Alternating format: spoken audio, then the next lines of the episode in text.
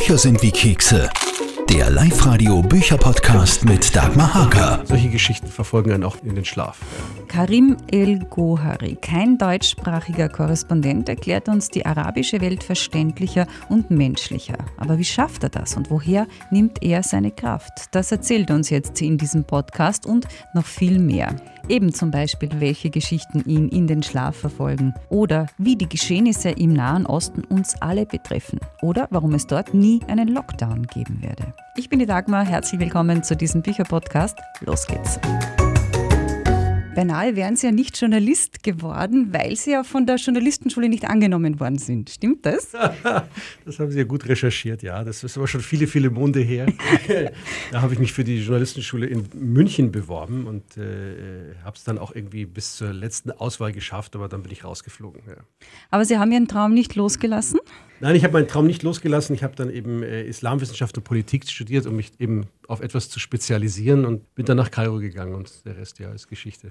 Kommen wir ganz gleich noch dazu. Aber vorher habe ich noch eine Frage. Sie sind ja der Sohn einer deutschen Mutter und eines arabischen Vaters. Ich weiß nicht, ob es sehr despektil ist, aber den Spitznamen habe ich schon mal gehört. Ich sage einfach mal arabischer Piefke. Haben Sie das auch schon mal gehört? Das, den habe ich geschafft. Also, ich habe gesagt, ich bin der einzige arabische Piefke beim ORF. Und da, wie Sie dann gesagt haben, in den Krieg gezogen, äh, gleich haben wir halt frisch gefangen, sagt man bei uns in Oberösterreich. Frisch gefangen. Also wir sagen ins kalte Wasser gesprungen. Genau. Also ich, meine ersten Arbeitstage begannen mit dem Golfkrieg 1991. Das war damals noch George Bush Senior, äh, der den Irak wieder zurückerobert hat von kuwaitischen Truppen. Äh, das, war, das war damals sozusagen der Beginn meiner, meiner journalistischen Laufbahn. Für ein mickriges Honorar habe ich gelesen. Für ein mickriges Honorar, ich glaube, damals waren das noch irgendwie 30 Pfennig pro Zeile. Für die Taz war das damals. Die Arbeit war aber umso gefährlicher. Ja, aber das war eine gute Schule, muss ich sagen, weil also es, da hat man schnell gelernt, äh, mit schwierigen Situationen umzugehen auch irgendwie äh, schnelle Redaktionstermine äh, einzuhalten und ähnliches und eben Reportagen zu machen und auf Reisen zu sein. Das war also, glaube ich, die beste Schule damals. Aber Sie waren ja doch sehr neu, also eher ein kompletter Neuling. Wie war das für Sie, aus so einem Kriegsgebiet zu berichten? War das auch verunsichernd? Äh, was war das für ein Gefühlsmix? Ja, ich war ein kompletter Frischling sozusagen, aber ähm, äh, es war schon ein komisches Gefühl. Ich bin damals dann irgendwie sozusagen mit dem Flugzeug in eine Richtung geflogen, wo das Flugzeug eigentlich komplett leer war, weil alle in die andere Richtung geflogen sind. Das war also das erste was in meinem Leben, dass ich, äh, was ich dann oft noch später gemacht habe, in eine Richtung geflogen bin und gefahren bin, aus der alle anderen eigentlich wegfahren. Und das war damals schon ein sehr merkwürdiges Gefühl. Wie ist das heute? Es, ist immer noch ein, bleibt immer ein merkwürdiges Gefühl, aber na, ich mache das jetzt seit äh, ja, fast 30 Jahren und das äh, ist natürlich inzwischen auch eine gewisse Routine, wobei ich mache das natürlich auch nicht. Es ist ja so, ich stehe nicht jeden Morgen auf und fahre in ein Kriegsgebiet. Das, so ist es ja nun auch nicht. Mhm. Sie erleben trotzdem sehr viel Leid und Elend, natürlich, das liegt in der Sache. Wie schaffen Sie es da, Distanz zu halten, wenn Sie eigentlich in einem schreibt, man müsste irgendwie helfen können? Schwer. Also es ist äh, oft so, also ich kann mich an, an, viele, viele Interviews erinnern, zum Beispiel einmal mit einer äh, jesidischen jungen Frau, die vorher vom IS aus ihrem Dorf verschleppt worden war und die wurde dann in Mosul am, am Markt im Irak wie Vieh verkauft und wurde dann von ihrem Käufer ja, misshandelt, vergewaltigt, alles Mögliche und ist dann mit ihrem, hat es geschafft, mit ihrem äh, einjährigen Kind damals äh, zu fliehen, mit der Hilfe einiger anderer Menschen. Und äh, die habe ich dann zum Beispiel interviewt, das eineinhalb Stunden Interview, ein, ein, ein zutiefst traumatisierter Mensch. Man merkt es immer, wenn Leute so ganz monoton ähm, ihre Geschichte erzählen und so wie wenn sie neben sich sitzen. Und das ist eigentlich eine ganz furchtbare Geschichte und denkst, die müssen ja irgendwie vor Emotionen äh, sich auflösen vor dir und äh, sagte dann am Ende des Gesprächs, ja, weißt du, sagte Karim, am liebsten würde ich mich eigentlich umbringen, aber ich kann das nicht, weil ich habe eben dieses kleine Kind auf dem Schoß und ich habe ein weiteres im Bauch. Hm. Und äh, dann sitzt du da und sagst, was machst du? Sagst dann vielen Dank für dieses Gespräch am Ende. Also macht sich dann schon ein Gefühl der Ohnmacht breit, dass du letztendlich äh, über Dinge berichtest, die du nicht unbedingt ändern kannst. Aber es gibt zwei Dinge, die ich irgendwie denke. Einmal denke ich mir dann immer, naja, ich gebe dieser Frau wenigstens eine Stimme, gehört zu werden, äh, wo sie normalerweise eben nicht gehört werden würde. Und äh, äh, für mich selber ist es auch wichtig, solche Sachen einfach wieder loszuwerden. Also so wie ich es sozusagen einpacke bei, bei irgendwelchen Gesprächen oder Interviews oder Erlebnissen, so packe ich es ja wieder aus, wenn ich es äh, zum Fernsehberichten oder zu, zu Radioberichten oder Zeitungsberichten oder auch eben in ein Buch verarbeite. Das ist sowas, hast sowas fast was Therapeutisches sozusagen. Also ist das so quasi eine, eine Strategie, um das zu verarbeiten. Aber sind das Bilder, die Sie auch in den Schlaf verfolgen manchmal? Ja, das gibt es sicherlich auch. Ich kann mich erinnern an eine Geschichte, die ich einer eine jungen Syrerin, Soha, die übers Mittelmeer geflohen ist von Ägypten mit ihren vier Kindern. Vier Töchter hat sie gehabt. Und sie hat erzählt, wie das Boot dann eben gesunken ist im Mittelmeer und äh, sie hatte als einzige eine Schwimmweste an und äh, schwamm dann im Meer und nachts im Mittelmeer und eine Schwimmweste trägt natürlich keine vier oder in dem Fall fünf Menschen.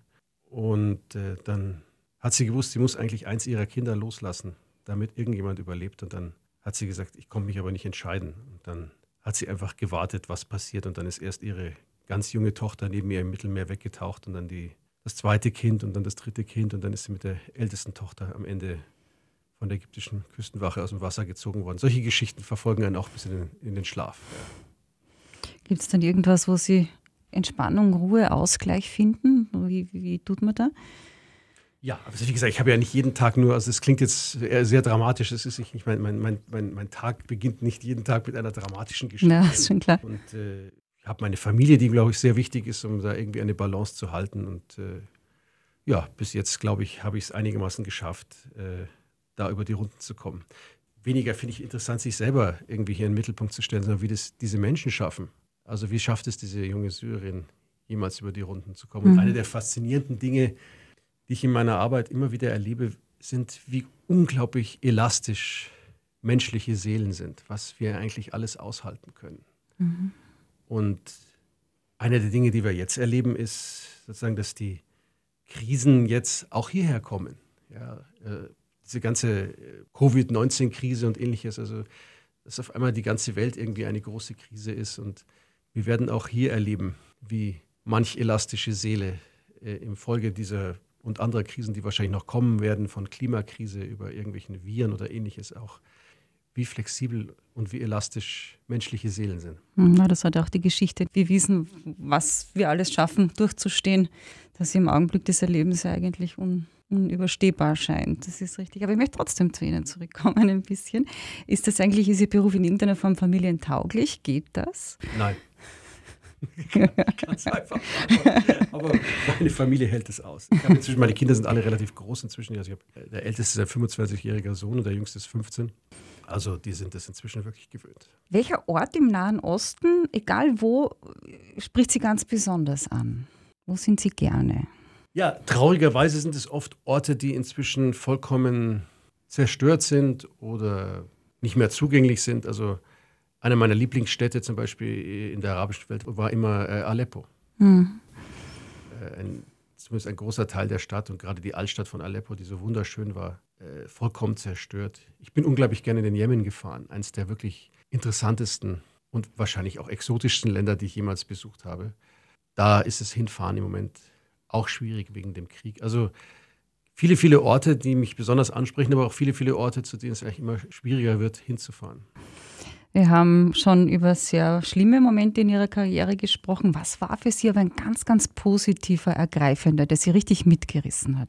Ja, das war sicherlich, äh, das ist ja jetzt gerade mal also fast zehn Jahre her, äh, dieser ganzen, ich nenne es die Arabellion von 2011, also von Tunesien über Ägypten bis zu Libyen. Also es war schon, das waren schon unglaubliche Momente, wo man irgendwo da auf dem Tahrirplatz stand, sozusagen mitten, mitten in der Geschichte und die ganze Welt guckte auf diesen Tahrirplatz und man stand eben auch da und dachte, da wenden sich die Dinge wirklich zum Positiven. Da wird jetzt die Zukunft der arabischen Welt demokratisch und friedlich ausgehandelt, nachdem der Diktator Hosni Mubarak damals abgedankt hatte. Es war ja dann nicht ganz und damit sind wir jetzt schon beim Buch, denn wie gesagt, das ist jetzt fast eine Dekade her, diese Arabellion. Das wievielte Buch ist es jetzt schon? Das Buch Nummer 5. An alle Bestseller, wir gehen davon aus, dass dieses auch wieder eins wird, heißt Repression und Rebellion. Schauen wir jetzt mal zurück, diese zehn Jahre. Die Menschen sind damals auf die Straßen gegangen. Aber was ist seither passiert? Die Hoffnungen sind offenbar enttäuscht worden. Ist jetzt dieser arabische Frühling zum Winter geworden? Was ist passiert? Also ich beginne dieses Buch mit einer Geschichte, die ich symptomatisch dafür finde, wo wir gerade sind. Das ist eine Geschichte, die spielt in Ägypten, äh, handelt von zwei jungen Männern, von zwei jungen Straßenhändlern, die äh, in Alexandria arbeiten und im Nildelta leben. Und äh, die an einem Tag letztes Jahr nichts verkauft haben, weil es in Alexandria geregnet hat und sie sind dann mit dem Zug wieder zurückgefahren, dort wo sie herkommen und hatten natürlich kein Geld, ein, ein, Ticket zu kaufen. Dann kam der Schaffner und äh, hat sie eben kontrolliert und hat gesagt, so, also entweder kauft ihr jetzt eine Fahrkarte oder ich rufe die Polizei und die holt euch ab oder ihr springt aus dem fahrenden Zug. Und die beiden haben die dritte Option gewählt und sind aus dem fahrenden Zug gesprungen. Der eine ist neben dem Gleis aufgeschlagen und war sofort tot und der andere hat bei der Aktion sein Bein verloren. Und äh, das Ticket hätte umgerechnet 4 Euro gekostet. Und das ist für mich eine symptomatische Geschichte, wo wir eben stehen. Einmal, wie unglaublich virulent jetzt die soziale Frage geworden ist. Überall in der arabischen Welt. Und nehmen wir Ägypten. Äh, ein Drittel der Ägypter lebt unter der Armutsrate. Das sind umgerechnet 1,3 Euro am Tag. Ja. Und zum Zweiten die große Angst vor der Polizei. Sie haben es doch vorgezogen, äh, aus dem Zug zu springen, anstatt äh, dass die Polizei sie abholt. Und wenn wir vom arabischen Frühling sprechen, ich habe immer ein bisschen ein Problem mit dem Begriff oder der Begrifflichkeit arabischer Frühling, weil ich das Ganze als einen großen, langen politischen Prozess sehe. Und ein, politische Prozesse kann ich nicht in Jahreszeiten beschreiben. Deswegen sind so Dinge wie der arabische Frühling ist zur arabischen Eiszeit geworden. Und damit kann ich wenig anfangen. Ich sehe das als einen, einen langfristigen äh, Prozess und wir sehen auch, dass es natürlich immer weitergeht. Wir haben gerade letztes Jahr äh, viele, viele Aufstände erlebt. In Algerien ist man den Diktator losgeworden, im Sudan, im Libanon und im Irak gab es Aufstände und große Demonstrationen, die auch mit Sicherheit demnächst weitergehen werden. Also wir sehen sozusagen, die Geschichte geht immer weiter. Und, aber wir haben im Moment wirklich eine Situation, wo das Alte einfach nicht mehr funktionsfähig ist, überhaupt nicht nachhaltig ist und das Neue sich eben nur sehr, sehr schwer durchsetzen kann. Und das wird sicherlich noch eine Weile dauern und das wird, glaube ich, auch sehr, sehr, sehr turbulent werden in unserer arabischen Nachbarschaft in den nächsten Monaten und Jahren. Da kommen wir dann zum Schluss noch einmal dieses Gesprächs kurz darauf zurück, dass wir diesen Ausblick eben geben, weil Sie sprechen da ja von äh, stürmischen Zeiten, die da kommen werden in Ihrem Buch auch. Aber warum haben Sie es genau jetzt geschrieben? War das wirklich diese zehn Jahre oder was war Ihr Herzensbedürfnis zu sagen, so das schreibe ich jetzt? Ähm, ja, das war eigentlich die Idee, war schon irgendwie so ein, ein Buch zu haben, zu, anlässlich des zehnten Jahrestags der Aufstände. Und dann hatte ich natürlich äh, anlässlich der Covid-Epidemie auch ein bisschen mehr Zeit, muss ich auch sagen, in den letzten Monaten, weil da war schon eine Weile, da waren die Österreicher sehr mit sich selbst beschäftigt, was dann für ORF-Mitarbeiter im Ausland dazu führte, dass sie ein bisschen mehr Zeit hatten, zum Beispiel um Bücher zu schreiben. Wo haben Sie die verbracht, die Corona-Zeit? Äh, die habe ich im Wesentlichen in Kairo verbracht. Ja. Jetzt sind Sie ja, und Sie werden ja viel gelobt, auch auf der Buchklappe kommen einige Lobeshymnen, sage ich jetzt einmal was sehr positiv vor. Sie haben also ein Talent, in wenigen Sätzen kompakte Übersichtlichkeit zu schaffen. Das hätte ich jetzt auch gerne für dieses Buch, dass Sie mir das in Ihren worten so kurz zusammenfassen, dass ich so viel oder alle so viel Lust kriegen, es sofort zu lesen. Warum soll ich das machen? Der Nahe Osten wird ja immer als sehr kompliziert wahrgenommen. Und das ist ein Buch, das versucht eben das Komplizierte möglichst einfach zu erklären. Und am Ende habe ich sozusagen die Hoffnung, dass dieses Buch so für die Leserinnen und Leser ein, ein nahöstliches Aha-Erlebnis wird. Und es geht tatsächlich um die Entwicklungen der letzten zehn Jahre, was passiert ist nach den Aufständen, wie äh, die arabischen Autokraten das Rad in vielen Orten wieder zurückgedreht haben, wie militante Organisationen wie der IS das Vakuum aufgefüllt haben, das dort da oft eben entstanden ist, wie arabische Autokraten auch aus ihren Fehlern gelernt haben und sich zusammengetan haben und äh, in einer Art Pax Autokratica versuchen eben alles aufzuhalten, was da an Neuerungen und Veränderungen kommt. Und dann versuche ich schon zu erklären, dass die wesentlichen Probleme in dieser arabischen Welt. Wir gucken ja auf diese arabische Welt immer sozusagen durch die, die Brille des Islam oder der Religion. Ich habe versucht, so ein bisschen ein Gegengewicht zu bringen und einfach zu zeigen, dass wirklich die wesentlichen Probleme, der Grund für Unruhe in dieser arabischen Welt, ich nenne es, ist das unselige arabische Dreigespann von Armut, Ungleichheit und Machtlosigkeit. Und ich beschreibe da eben, was das Armut, was Ungleichheit, also all diese Dinge. Mhm. Ich habe viele, viele UN-Berichte zum Beispiel gewälzt, um wirklich auch die Zahlen zu bekommen, weil sie sind unglaublich, die Zahlen sind wahnsinnig dramatisch. Also die arabische Welt ist äh, die einzige Region, in der mit extremen Armutsraten in den letzten zehn Jahren gewachsen sind. Zwei von drei Arabern leben entweder in Armut oder stehen vor der Gefahr, in diese abzustürzen, wenn sich irgendwas verändert. Preise oder sie ihre Arbeit verlieren, wie das jetzt gerade in dieser Covid-Geschichte natürlich der Fall ist. Und es ist eine der ungleichsten Regionen der Welt, also wo auch der, der Unterschied zwischen arm und reich äh, am allerbrutalsten äh, auf dieser Welt stattfindet. Und für mich sind es die motivierenden Faktoren für die Unruhe, die dort überall herrscht. Und dann gibt es auch ein Kapitel darüber, wie, das nennt sich, ich habe es genannt, Europa und der Westen, Hashtag Fail. Mhm. Ja, also wie sozusagen eigentlich die europäische Politik vollkommen versagt hat in dieser Region mit dieser Gleichung, Autokraten sind gleich der Garant für Stabilität. Und ich argumentiere, dass sie das Gegenteil sind. Sie sind nicht diejenigen, die Terrorismus bekämpfen, sondern sie sind diejenigen, die Terrorismus geschaffen haben. Mhm. Sie sind nicht Partner dabei, Flüchtlinge aufzuhalten, übers Mittelmeer zu kommen, sondern sind diejenigen, die mit ihren Konflikten diese Flüchtlinge überhaupt erst geschaffen haben. Auf das Ganze, auf diese ganze Situation setzt sich jetzt sozusagen noch die Corona-Pandemie und verschärft alle die Widersprüche, die wir da erleben. Und dann gibt es so ein bisschen am Ende noch so einen Ausblick. Das wäre noch meine nächste Frage, inwieweit jetzt Covid, Corona noch zusätzlich in diese ganzen Konfliktsituationen hineinspielt. Covid ist vor allem äh, für diese Region ein wirtschaftliches und soziales Problem. Ja, also zum Beispiel kann man in Ägypten keinen Lockdown machen, weil mhm. es äh, einfach zu viele Menschen gibt, die Tagelöhner sind und die, wenn sie mal ein oder zwei Wochen keinen Lohn bekommen, wirklich buchstäblich am, am Hungertuch nagen. Es gibt keine Sozialsysteme, bei denen sie irgendwie aufgefangen werden. Es gibt keine Kurzarbeit oder mhm. ähnliches. Und äh, das führt natürlich dazu, dass gerade zum Beispiel in Ägypten, wir haben eine Situation, wo äh, es gab Umfragen, wo äh, sieben von zehn Ägyptern gesagt haben, sie haben ihre entweder Arbeit verloren oder sie haben, verdienen weniger. Und die Hälfte der Befragten haben angegeben, dass ihre Familien sich jeden Monat Geld leihen müssen, um überhaupt durch den Monat zu kommen. Und das ist sozusagen eine, ist eine sehr begrenzte Strategie, die irgendwann nicht mehr funktionieren wird. Ja. Also man sieht, dass sich alles einfach nochmal durch diese Covid-Pandemie enorm verschärfen wird. Und vor allem eben die sozialen und wirtschaftlichen Folgen davon. Zum Schluss gibt es eben diesen Blick in Richtung Zukunft, wie es wahrscheinlich weitergehen wird. Sie sprechen da eben von einer nächsten Runde an Aufständen zum Beispiel. Aber was glauben Sie, was wird jetzt da weiter passieren, wenn Sie sagen, die Zeichen stehen auf Sturm? Also wir haben ja schon erlebt, äh, Ende letzten Jahres, wie es überall an allen Ecken und Enden brennt. Wir haben das erlebt, wie Leute auf die Barrikaden gehen. Also wenn ich von dieser Situation spreche, haben Menschen in der arabischen Welt eigentlich vier Optionen. Sie können entweder sozusagen stillschweigend die Besiegten sein in dieser ganz furchtbaren Situation. Sie können sich militarisieren und zu brutalen Terroristen werden. Sie können zu verzweifelten Flüchtlingen werden oder sie gehen auf die Barrikaden.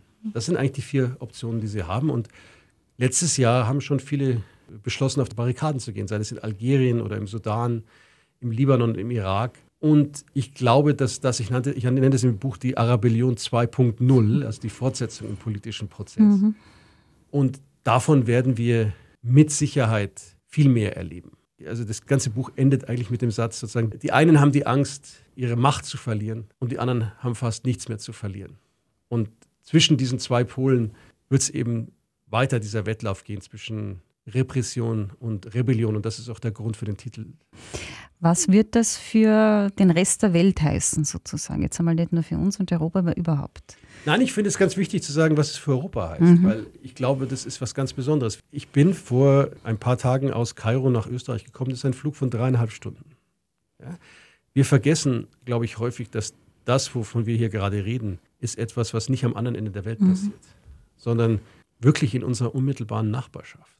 Und wir erleben das ja immer wieder. Wir sind sozusagen eine Schicksalsgemeinschaft. Ob wir wollen oder nicht, das ist vollkommen egal. Also geografisch sind wir Nachbarn, das können wir nicht verändern. Und deswegen sind Dinge, die in der arabischen Welt passieren, hier von unmittelbarer Bedeutung. Wenn Sie hier Ihr Auto auftanken, wo kommt der Treibstoff her? Wenn ich im Buch beschreibe, militante terroristische Organisationen ein Vakuum füllen, dann wird es automatisch immer gleich zum Sicherheitsproblem in Europa. Wenn es dort Konflikte gibt, produzieren diese Konflikte Flüchtlinge, die nach Europa kommen. Wenn wir in Europa zum Beispiel Waffen produzieren, wohin werden die verkauft. Das heißt, es hängt alles miteinander zusammen. Also die arabische Welt ist immer ein Teil des Problems Europas und Europa ist immer ein Teil des Problems der arabischen Welt. Und ich würde mir einfach wünschen, dass die Leute verstehen, wie eng und nah die Dinge zusammenliegen und dass das, was dort passiert, keine exotischen Probleme sind, sondern am Ende früher oder später auch bei ihnen auftauchen werden. Können Sie, wir irgendwas tun? Ich glaube, Europa könnte schon äh, eine etwas andere Politik fahren. Also einmal muss man nicht diese ganzen Autokraten und Diktatoren unbedingt hofieren und als Partner im Antiterrorkampf äh, salonfähig machen oder als Partner, äh, um Flüchtlingsrouten zu schließen. Das ist, glaube ich, die eine Sache. Aber man kann durchaus, es gibt ja auch positive Ergebnisse dieses, dieser, der arabischen Aufstände, zum Beispiel Tunesien. Eigentlich das einzige Land, was sich sehr, sehr positiv entwickelt hat, was zwar viele soziale und wirtschaftliche Probleme hat, aber es hat eine funktionierende Demokratie und es hat ein, eine politische Kultur des, des zivilen Streites sozusagen. Und das ist eigentlich ein, ein Musterland für den Rest der arabischen Welt. Und ich verstehe eigentlich bis heute nicht, warum man in Europa nicht so ein Land wie Tunesien massiv zum Beispiel finanziell unterstützt hat, damit es eben ein leuchtendes Beispiel ist, statt dass man äh, auf der anderen Seite die Diktatoren und Autokraten hofiert, in der Hoffnung, dass sie eine Stabilität bringen, die sie eigentlich gerade Sie diejenigen sind, die für Unfrieden und für Instabilität sorgen. Mhm. Danke für das sehr, sehr spannende Interview, für den Podcast. Bitte sehr. Bücher sind wie Kekse. Der Live-Radio Bücherpodcast mit Dagmar Haker. Nahostkorrespondent Karim El-Gohari war mein Gast in diesem Podcast mit seinem neuen Buch Repression und Rebellion, Arabische Revolution. Was nun? Aus dem Verlag Kremeyer Scheriau. Meine nächsten Gäste übrigens werden dann unter anderem Hugo Portisch und Heinz Marecek sein. Also reinhören und weiter erzählen, eure Dagmar.